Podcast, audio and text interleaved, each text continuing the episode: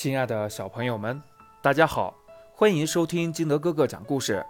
今天我们继续来讲儿童安全教育园子的故事。朋友来做客二。接通电源后，小鱼打开电视，转身准备坐回沙发上。哎呦！他被接线板的电线绊倒了。园子和青青。赶忙扶起小鱼，园子抱歉地说：“小鱼，对不起，我早上嗯找玩具时弄散了电线。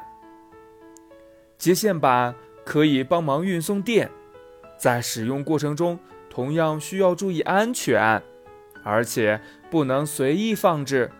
如果电线外面的保护膜损坏了，电也会跑出来的。”园子妈妈一边告诉大家使用接线板的注意事项，一边把接线板长长的线重新收纳好。看了会儿动画片后，园子提议：“我们来堆积木吧。”“好呀！”大家一致同意。园子发现积木被放到了柜子上，它的个头太小，够不到。园子想了想，他把柜子最下面一层的抽屉打开，打算踩在上面，这样他就可以够到了。不能踩在上面，园子妈妈看到了，连忙制止。这样柜子很容易倾倒，会被压在下面的。妈妈帮园子把积木拿了下来，园子、小鱼和青青用积木。铺了一条弯弯的小路，堆起了一座高高的城堡，玩的不亦乐乎。下午的时候，三个好伙伴玩起了捉迷藏。十、九、八，园子趴在墙上倒数。